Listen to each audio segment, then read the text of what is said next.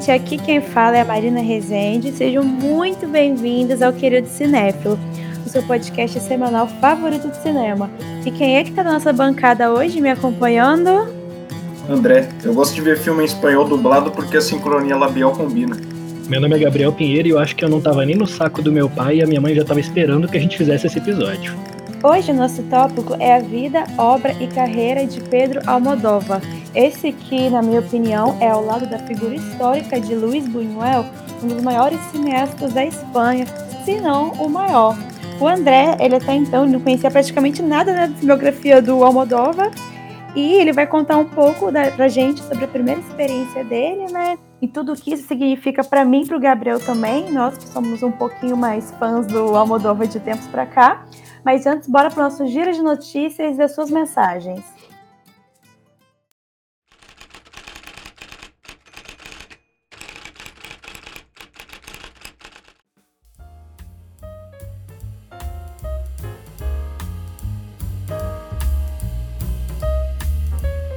Depois de polêmicas e um quase cancelamento, o festival de cinema mais antigo do país vai acontecer este ano. Marcado para começar no dia 15 de dezembro, o Festival de Brasília do Cinema Brasileiro está com inscrições abertas até dia 10 de novembro, para a Mostra Competitiva Oficial e Mostra Brasília. Nessa segunda-feira, a Secretaria de Cultura e Economia Criativa do Distrito Federal informou que cada filme premiado receberá uma quantia que vai de 5 a 30 mil reais.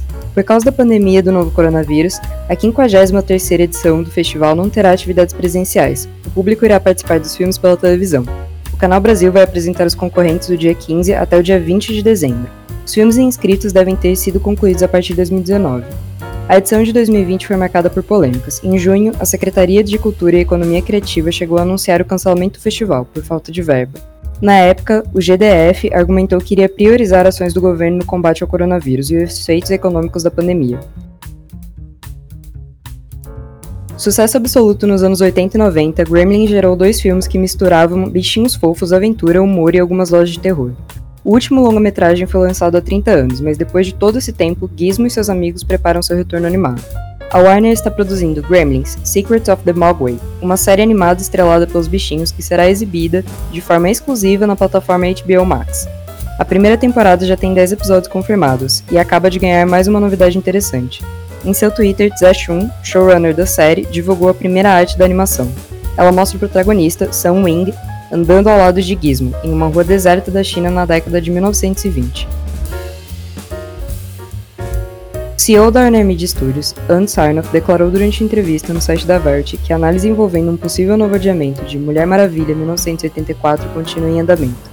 Por enquanto, o estúdio se mantém comprometido com a atual data, 25 de dezembro.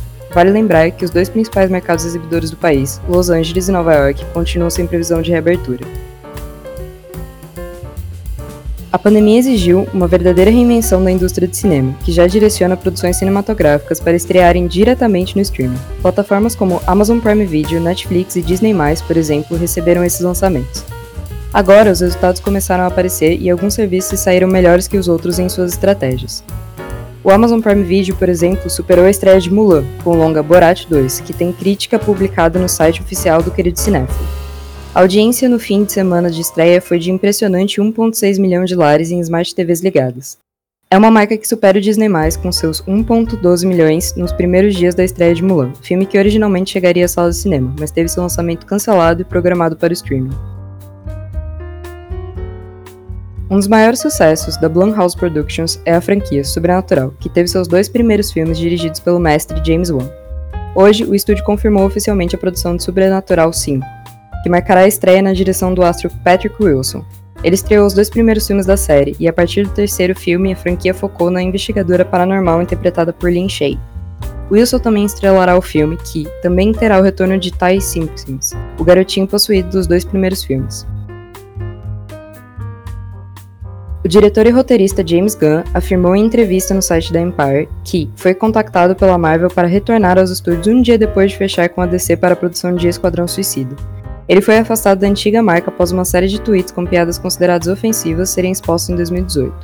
A partir daí, segundo ele, as conversas com o rival do mundo dos heróis fluíram.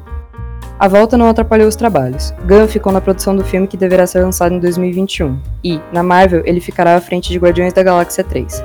Ele lembrou da vez que teve que comunicar ao chefe Kevin Feige, presidente da Marvel Studios, sobre a condição da DC. Kevin questionou se era o filme sobre Superman e aconselhou Gunn a fazer um bom trabalho, caso fosse. Tivemos mensagens sobre nossos últimos episódios. Arroba DNC Benedito perguntou: Vocês acham que o cinema vai ter um boom sobre filmes de confinamento após o coronavírus? Bom, é, acredito que sim. Acredito que a gente também já está enfrentando é, esse começo desse boom. Não sei se ele vai ser um estouro, se vai ser uma moda, mas com certeza vão ter filmes, acredito que principalmente de terror, que vão estar tá tratando sobre questões de quarentena, questões de como o vírus influenciam no cotidiano da humanidade. A gente pode até testando alguns exemplos que já vieram, como o Alive da Netflix, que, bom, basicamente ele pega essa questão de zumbi, ele também coloca um pouco de quarentena e está explorando esse assunto. É bem interessante estar tá olhando dessa perspectiva, porque de certa forma dá para fazer um comparativo com a atualidade. E também tem Borá 2, que ele foi produzido durante a atual pandemia de coronavírus e ele sofreu alterações durante sua produção, e inclusive a sua história foi completamente afetada devido à pandemia. Então, sim, acredito que o cinema vai absorver isso que a gente está vivendo.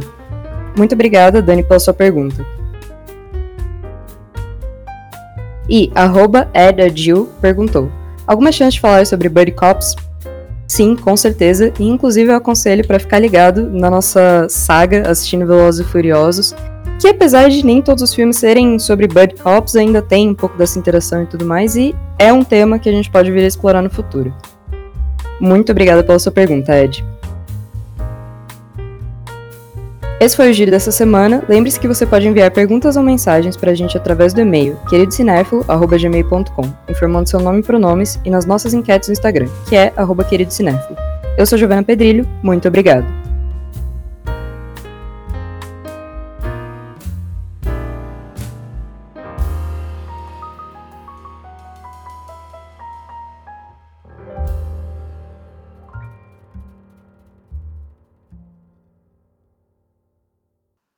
Pedro Almodóvar Caballero nunca pôde estudar cinema, pois nem ele e sua família tinham dinheiro para pagar seus estudos. É, gente, ele foi na cara e na coragem mesmo, sem dinheiro, só com a paixão dele, né? E é legal, que é notável quanto ele é completamente apaixonado por cinema. Antes dele começar a dirigir filmes, ele foi funcionário de uma companhia telefônica, que foi onde ele arrecadou a maioria da grana dele para conseguir lançar o primeiro filme.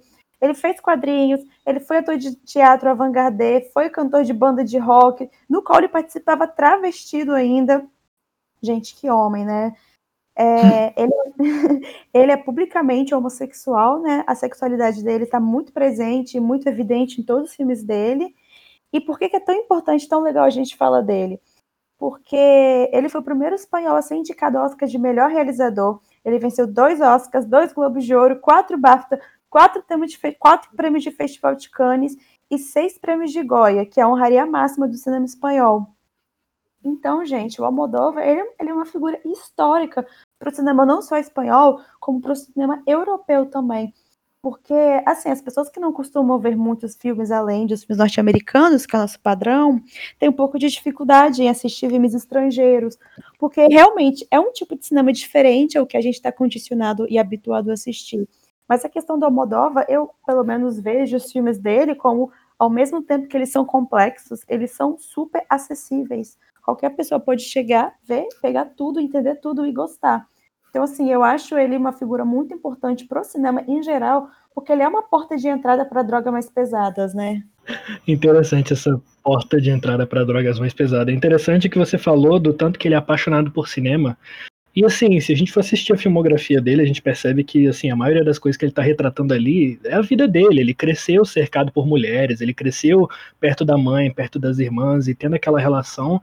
E a gente percebe que na filmografia do cara ele ele se joga de cabeça, de corpo, de alma, de tudo dentro da, da figura do feminino, né? E tenta explorar, e tenta explorar essa figura de, de diversas maneiras, assim. Na minha percepção, a vida dele é assim, é a maior fonte de inspiração para os filmes dele. Ele estudou numa escola católica de, de padres, numa vila pequena lá onde ele nasceu, e assim, o filme, os filmes dele têm uma crítica católica, assim, enorme dentro da, da, do subtexto assim dos filmes dele. E eu acho interessante também que você falou dele cantar travestido, né, e ele explorar a sexualidade dele. Eu acho interessante falar para os ouvintes que assim ele ele começou a carreira dele logo no final da ditadura franquista, que foi uma ditadura horrível na Espanha, né, Marina? Você que, que estuda história, você, você pode falar um pouco mais sobre isso.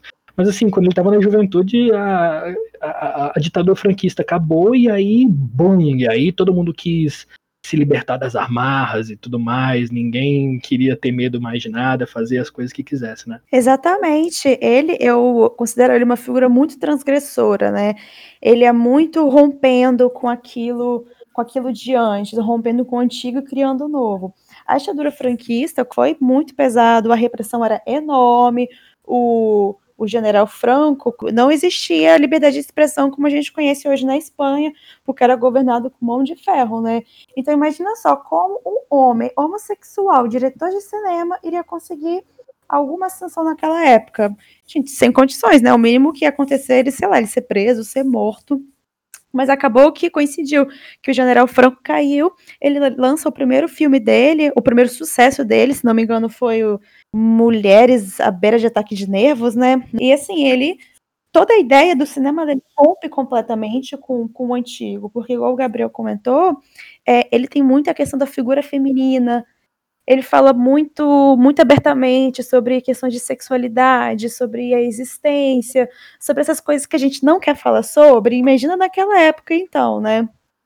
Então, assim, acabou que foi um boom na Espanha o cinema dele, e logo, logo se tornaria um boom no mundo inteiro. Fiquei sabendo que ele é autodidata, né? Sim, sim, ele nunca estudou cinema, ele aprendeu tudo sozinho. Gente, ele é um gênio. Uhum, exatamente. Ele tem muito uma pegada muito própria nos filmes dele. Se assiste, você percebe. O André teve a primeira experiência agora com o Almodóvar, né? André, conta, conta pra mim, assim, essa semana você teve uma imersão gigantesca em Pedro Almodóvar. Foram, foram os primeiros filmes que você viu dele na vida. Eu quero saber o que, que você achou desse processo aí e do cinema do cara.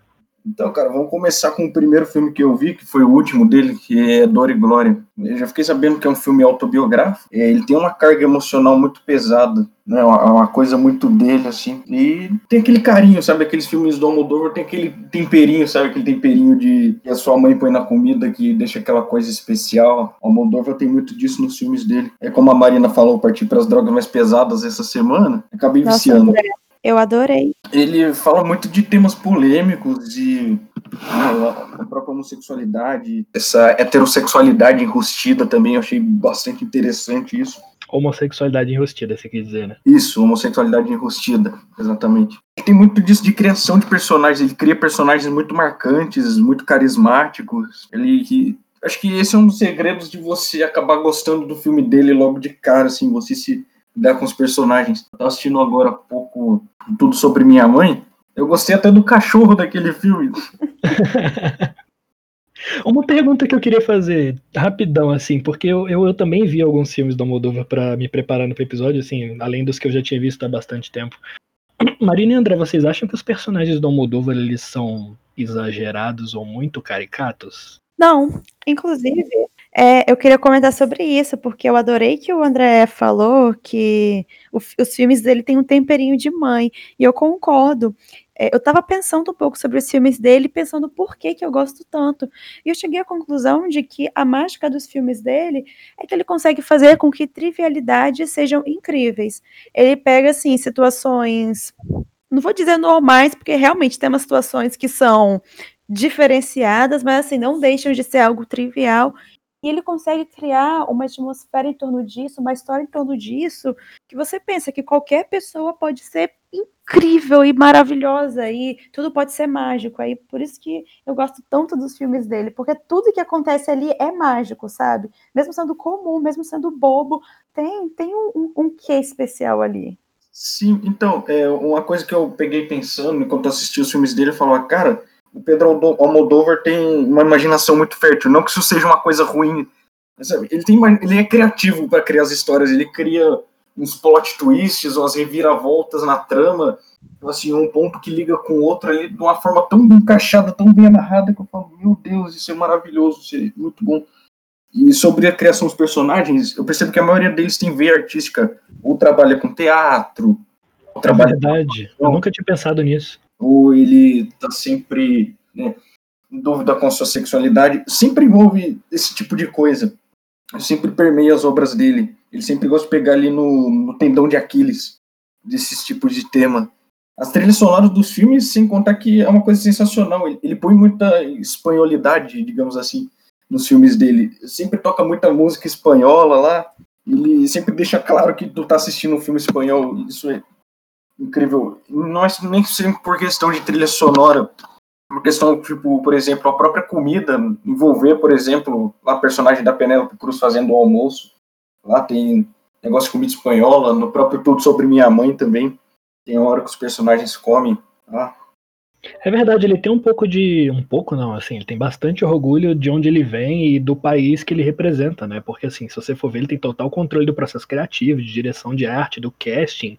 E, assim, é tudo muito, muito, muito espanhol, assim. A quantidade de vermelho e amarelo, e principalmente vermelho que tem nos filmes do cara, assim, é absurdo. Todo mundo relembra quanto vermelho tem nos filmes do Almodóvar. É um, um nacionalismo saudável, né?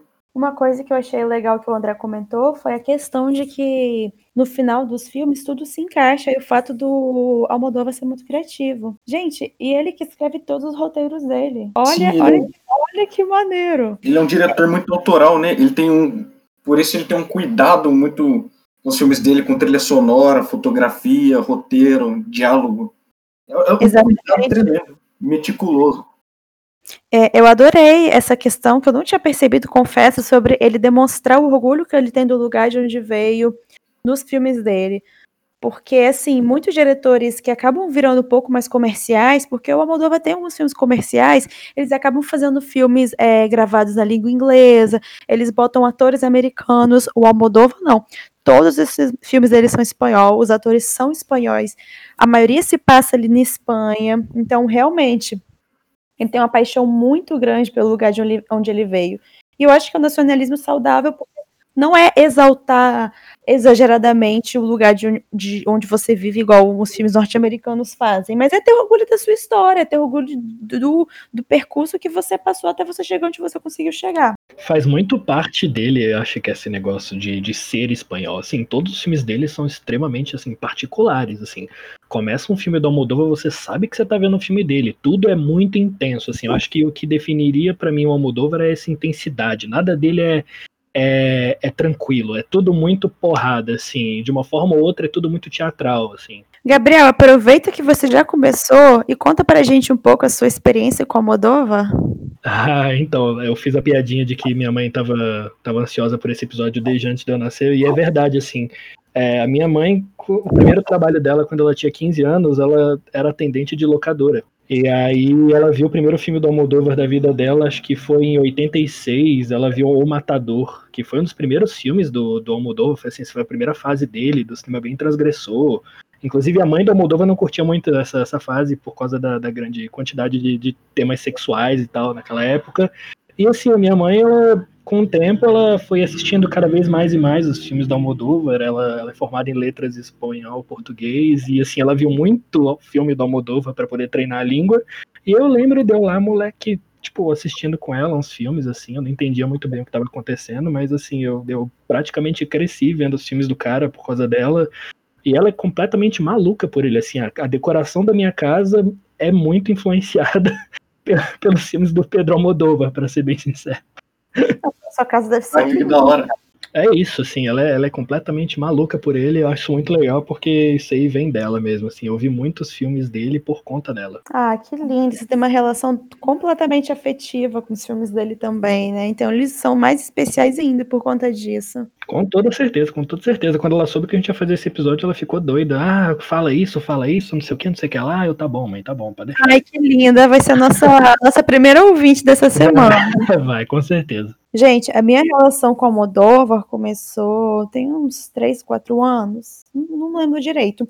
Assim, eu já tinha assistido alguns filmes dele, né? E gostava. Assisti a Pele que Habito, fiquei chocada. Já tinha visto uma educação. Vou ver. Então, eu um dia andando na Netflix, pensei, ah, vou assistir esse tudo sobre minha mãe. Gente, esse filme, ele é Esse tudo sobre minha mãe. Esse maldito tudo sobre minha mãe. Sério, só de lembrar do filme, o meu olho enche de lágrima, porque ele é tão lindo, ele é tão, ele é delicado, ele é sensível, ele, ele é tão, é tão amor, é tão sobre o amor. Eu tenho um pouco de problema com diretores homens que retratam a figura da mulher, porque assim, a maioria acaba sendo muito extrema, ou é muito a mulher sensual, mulher femme fatale, ou é a mulher muito ah, guerreira, forte, que vai conseguir encarar tudo sozinha. Gente, mas o Almodóvar, ele consegue retratar a mulher tão bem que eu fico, gente, por que, que ele não é um homem? Ele tem um retrato mais sóbrio da mulher, né? Não, ele, assim, é, ele fala sobre a admiração que ele tem sobre mulheres, porque ele foi criado exclusivamente, praticamente, por mulheres, né? E assim, e, e nem só pelo fato de ele ser homossexual, ele tem uma sensibilidade a mais com isso. Porque se você pega, por exemplo, a protagonista do Tudo Sobre Minha Mãe, gente, é um personagem super complexo, ela não é perfeita, ela, ela tem um monte de defeito, ela às vezes grossa, mas assim, mas ela é corajosa, ela é ousada. E você sente muito com os personagens. E não só do Tudo Sobre Com Minha Mãe, mas com todas as personagens da Almodova. Ele, ele gosta de, de filmar filmes sobre mulheres e assim, eu acho todas muito complexas, muito bem trabalhadas, sensacional. É um exemplo de como você deve retratar o feminino no cinema é com Pedro Almodóvar. Sim, verdade. É, e ele fala que sente, se sente muita vontade, se sente mais à vontade com as mulheres do que com os homens, não é isso? Ah, mas também o cara, ele, ele é idoso, né? ele tem mais de 70 anos. Se, se hoje em dia ah, os homossexuais passam por situações complicadas, imagina na época dele, né? Você, você ser gay ali pós-ditadura, gente, imagino que tenha sido muito sofrimento. Eu imagino que tenha sido mais fácil ali criar uma identificação com mulheres do que com homens, né? E. A gente sente o peso disso nos filmes dele, né? Sente. Ele não gosta de caixinhas de forma alguma, né? Não sei se vocês percebem, mas assim, por mais que ele esteja fazendo uma história grama... Dra... por mais que ele esteja fazendo uma história dramática, sempre tem um quê de comédia, assim, ele brinca muito com as técnicas de gênero para gênero, ele flutua muito. Até nisso ele é meio é um espectro, os filmes do Moldova, assim. Eles têm drama, eles têm comédia, eles têm têm os suspenses, têm os musicais e é tudo meio que muito misturado, ele pega as técnicas de um e bota no outro, ele pega um filme extremamente dramático, solta uma piadinha, Cara, eu acho muito interessante como ele consegue flutuar até nisso, até entre as convenções de gênero que a gente está acostumado no cinema, o cara consegue flutuar. Isso é incrível nele. Uma hora, agora que você falou, lembrei do Volver. Cara, eu não sou muito fã de piada de peido, mas com o Volver eu consegui rir. com o Volver eu dei risada. Auge! Nossa, eu gosto como ele consegue fazer isso de forma super fluida e natural. É tão natural que parece que não foi intencional. Parece que os, os atores estavam ali e falaram alguma coisa e aconteceu. Sim, espontâneo. É, exatamente, essa palavra, os filmes eles são muito espontâneos. Assim, ao mesmo tempo que é óbvio que é um filme, você, você olha por outro lado, parece uma situação do cotidiano, sabe? Parece que você está vendo o dia a dia. Volver é muito assim.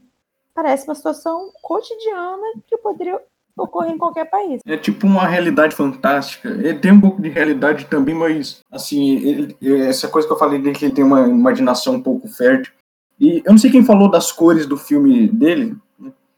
Queria falar sobre isso também. Eu acho que foi o Gabriel, né, que falou sobre as cores. Sim, eu comentei por causa da bandeira espanhola. Cara, as cores dos filmes dele, os filmes dele, o tom dos filmes dele são guiados pelas cores. Eu senti um pouco isso também por exemplo, o Wolverine ele tem umas cores muito vermelho, cores mais fortes. O, além do desejo, ele tem umas cores um pouco mais escuras, é, que mais é, uma educação tem umas cores um pouco mais cinzas, né? Um pouco mais para uma atmosfera um pouco mais densa. Né? Ele, ele, tira um pouco do humor, inclusive, de uma educação.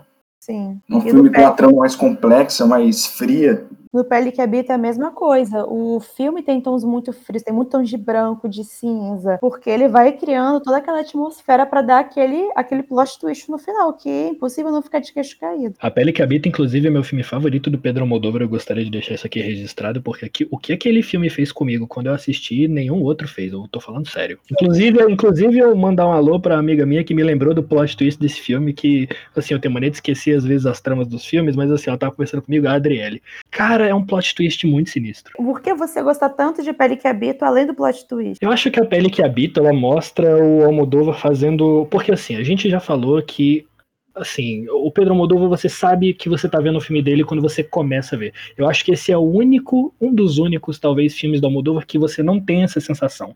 Não é que eu não gosto do estilo do cara, mas eu gosto quando o cara para mim aquilo foi um desafio para ele, porque ele estava mais ou menos fora da linha de, de, de, atuação dele. Os filmes eles têm a paleta um pouco mais acinzentada, é um pouco mais azul, tem muito preto, muito escuro. Ele está fazendo uma história extremamente dramática e é um, aquilo ali é um thriller noir para mim. Aquilo ali tem elemento de noir a dar com pau, entendeu? E assim, é, é completamente fora do estilo dele. E eu vou ser bem sincero, eu prefiro o Almodóvar mais dramático do que o Almodóvar comédia, porque eu sinceramente não consigo rir muito das comédias do Almodóvar, principalmente assim, Mulheres à beira do ataque de nervos, assim, as primeiras comédias que ele fazia. Eu, eu não, não consigo me relacionar muito com aquelas personagens, com aquelas piadas, assim, eu acho muito pastelão, muito novela, então acaba me tirando um pouco, acaba, tipo, tirando minha suspensão da descrença na hora que eu assisto, mas A Pele que Habita é um filme que Jesus amado, é diferente de todos os outros que eu vi. Eu acho que foi a coisa mais assim, diferentona que ele fez e por isso que eu gosto bastante desse filme. Você falou de má educação, né? Que. Não, má educação não, desculpa. Foi a pele que habito que tem um tom mais no ar. Má educação também tem. Inclusive, eu li um comentário no Letterboxd que o cara falou assim: Poxa, tem um gênero de trama aí que é Hitchcockiano. Assim, é um suspense bem denso, é interessante isso. E já, por exemplo, a lei do desejo já é mais comédia, já é, é uma coisa tosca mesmo. Tem, tem uma cena de explosão lá que é um negócio muito tosco e ele faz umas piadas lá envolvendo homossexualidade reprimida do hétero padrão que, tipo assim, chega a ser engraçado, mas aquela cena da explosão eu só achei muito tosca. E acho que à medida que ele foi amadurecendo, ele foi sabendo dosar melhor essas quantidades de comédia, ele foi usando de uma forma menos cavalar, digamos assim mais sutil. Acho que a comédia que ele começou a trabalhar no, no, final dos anos 90, começo dos anos 2000, foi uma coisa ali mais, assim, mais umas sacadas, hora ou outra ali, só para não deixar o filme totalmente denso. Eu acho importante adicionar aqui que a gente está falando de Hitchcock, influência do noir, até a Lei do Desejo ele tem umas coisas ali bem intensas, assim, umas dramas, assim, uma uma coisa meio de perigo um, iminente ali.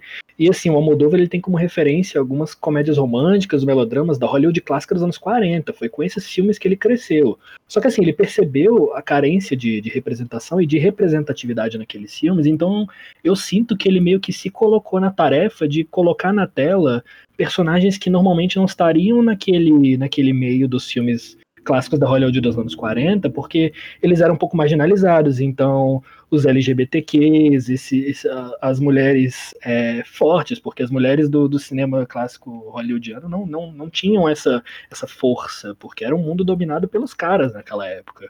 Ai, gente, eu concordo com o Gabriel, eu acho a, a comédia dele, assim, filmes mais antigos meio bobos, né? Mas eu também não gosto de comédia. Eu adoro a forma como ele amadureceu os filmes dele, quando a gente pega os últimos filmes dele, ainda mais anos 90 para cá, são completamente diferentes, muito mais focado em dramas. Ainda tem o elemento da comédia para dar esse tom de cotidiano, esse tom de verossimilhança, né?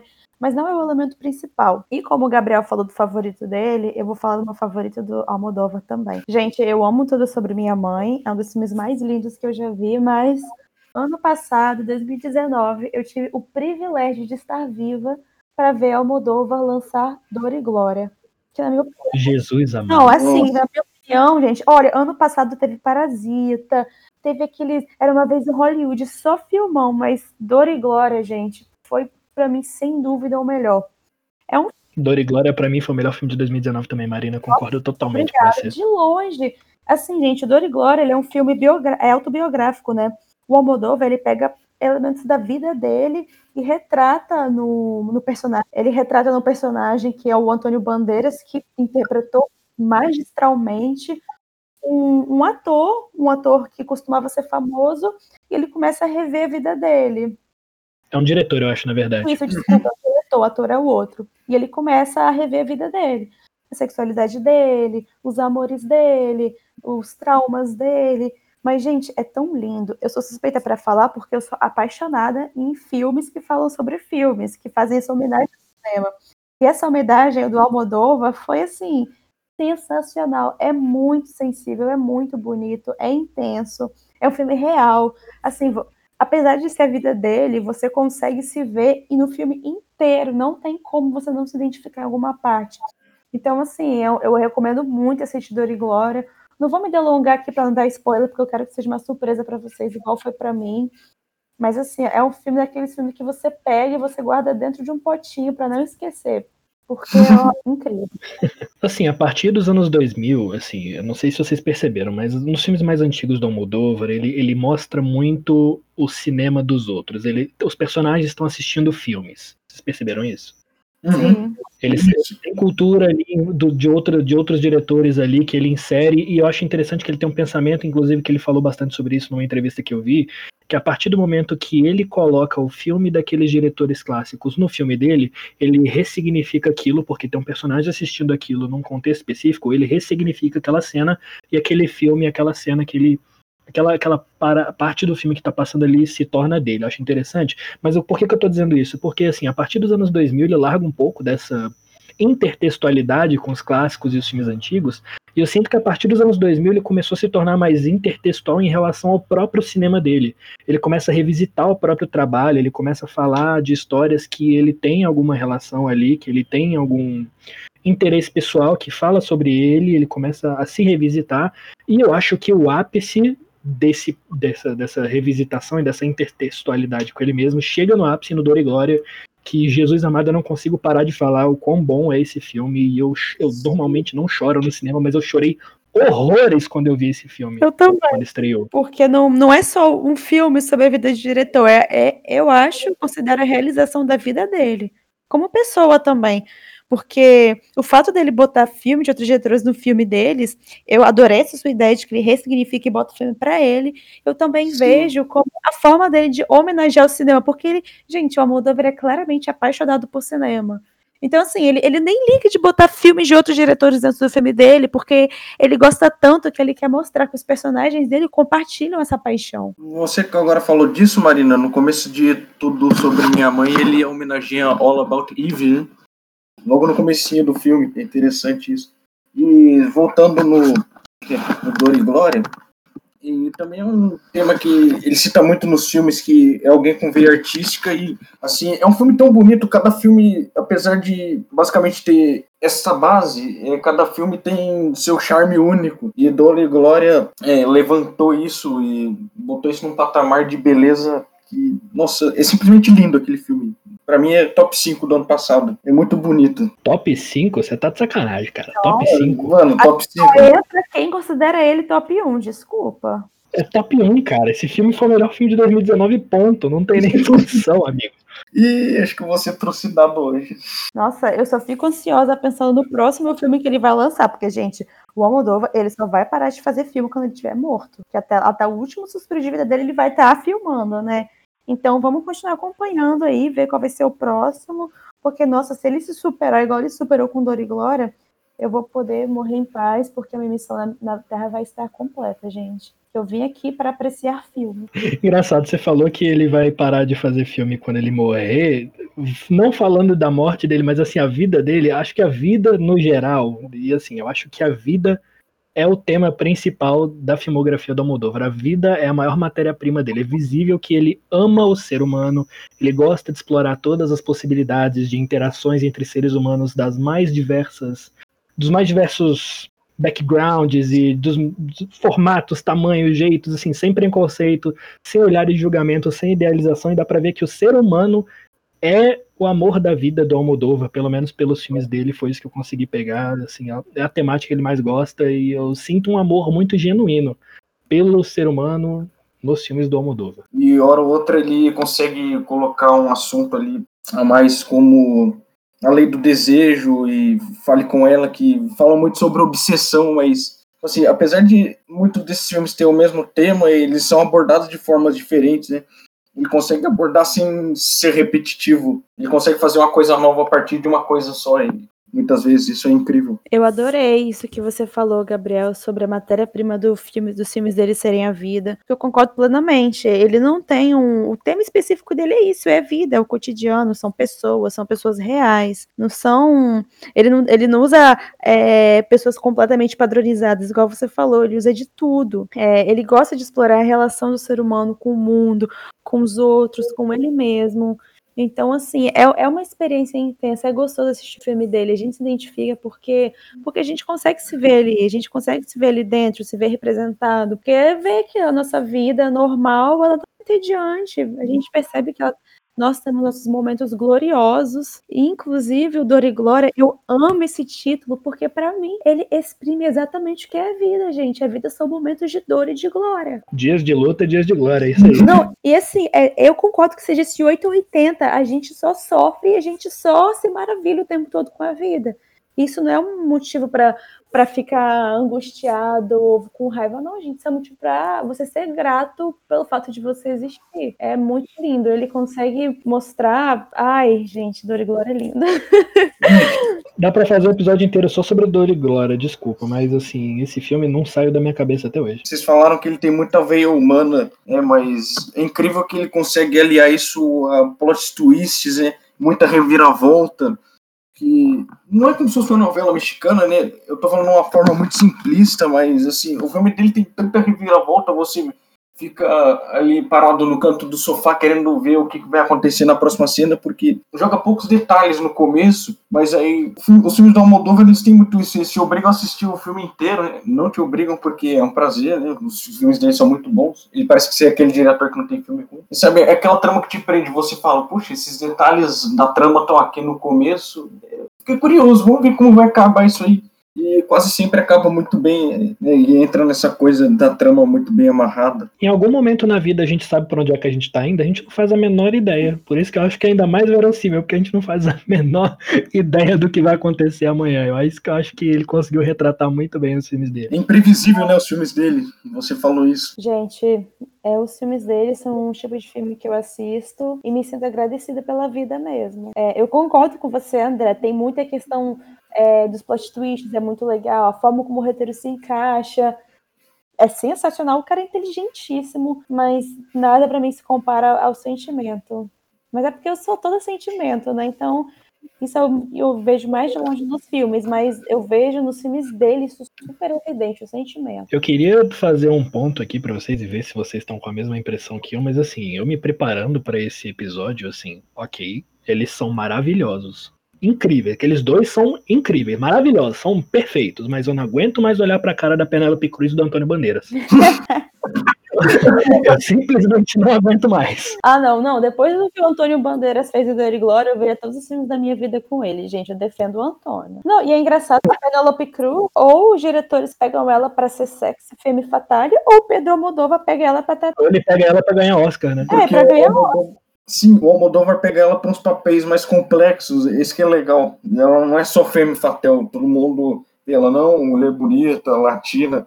Assim, não, não, poxa, ela sabe entregar uns papéis dramáticos muito bem. O que ela fez envolver e tudo sobre minha mãe é sensacional. Dor e Glória também. Uma coisa que eu anotei aqui antes da, da Marina falar rapidinho, desculpa, Marina, é que é o seguinte, cara. A Marina falou, acho que isso no início do episódio. É impressionante que o cinema do Almodóvar ele é um cinema de autor, a gente sabe que ele é um cinema de autor, ele tem total controle daquilo. Ele agrada muito a crítica, mas ele também agrada muito o público em geral. Ele quebra essa barreira invisível, que na minha opinião também não deveria existir, mas que por conta, sei lá, de um abismo elitista do que é chamado de, entre aspas, cinema de arte, cinema cult, essa parede ainda existe. E essa segregação do que é popular e do que é cult, o Almodóvar ele dá um morro nessa parede e ele faz a ponte entre esses dois mundos. Eu acho isso muito incrível, porque várias pessoas aqui no Brasil, vários amigos assim, que não não, não, não, não entendem tanto assim de cinema, ou afinal o que é entender de cinema, mas que não tem essa, essa, essa parada que a gente tem aqui de cinema e eles adoram os filmes do Almodóvar. Eu acho isso muito maneiro. Sim, os filmes eles são muito acessíveis, é fácil de ver, é fácil de gostar. Eu não, não tem, tem, diretor que, que quer forçar um pouco essa questão de entrar no mérito de filme cult, que quer se desvencilhar desse cinema hollywoodiano.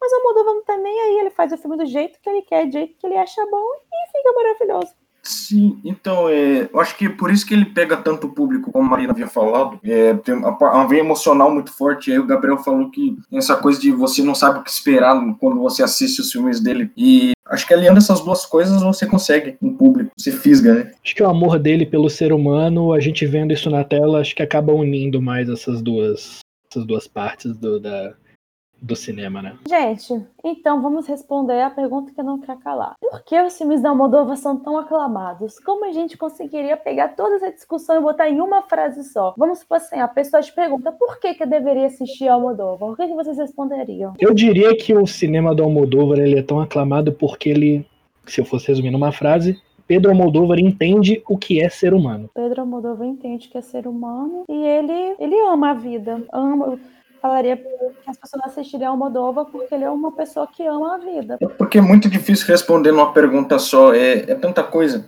É construção de personagem, construção de história, de fotografia. Eu não conseguiria responder essa pergunta, sinceramente. O desafio é esse. É, eu não conseguiria. Eu responder de uma forma simplista porque os filmes dele são bonitos, complexos e humanos. É isso. É, eu gostei que todo mundo usou a questão do humano para descrever ele, porque é isso, gente. São filmes sobre as pessoas, sobre a vida, sobre o sentimento. Então você fala assim para a pessoa: só assiste. Confia no pai. ah, é porque as pessoas têm muito preconceito com com filmes não de língua não inglês. Mas, por exemplo, gente, quem está escutando a gente, se você tem interesse em aumentar um pouco a sua janela sobre cinema, assista a Moldova, vocês têm o selo é, de garantia querido cinéfilo, pode assistir, assista tudo assistam Dor e Glória. Eu sei que eu tô falando por todo mundo, que todo mundo gosta dele. Eu adorei esse selo de aprovação do querido cinéfilo, a gente tem que fazer alguma coisa assim mesmo. e o querido cinéfilo dessa semana vai ficando por aqui. Fique ligado no nosso site oficial e nas nossas redes sociais para mais conteúdo do Querido Cinéfilo. Textos toda terça-feira ao meio-dia, podcast todas as sextas às 10 da manhã. Lembre-se que você pode enviar perguntas ou mensagens para a gente através do e-mail queridocinéfilo.gmail.com informando seu nome e pronomes ou nas nossas enquetes do Instagram, que é Querido Cinéfalo. Gente, foi um prazer estar aqui com vocês de novo. Sempre bom poder falar sobre as coisas que a gente gosta, né? É ótimo falar de Almodóvar, meu Deus do céu. Eu podia ficar aqui o dia inteiro. para o nosso próximo encontro. Um beijo e tchau. Até semana que vem. É ator que eu mal conheço e já considero pacas. A equipe do Querido Cinéfilo é formada por André Germano, Fernando Caselli, Gabriel Pinheiro, Giovana Pedrilho, João Cardoso e Marina Rezende.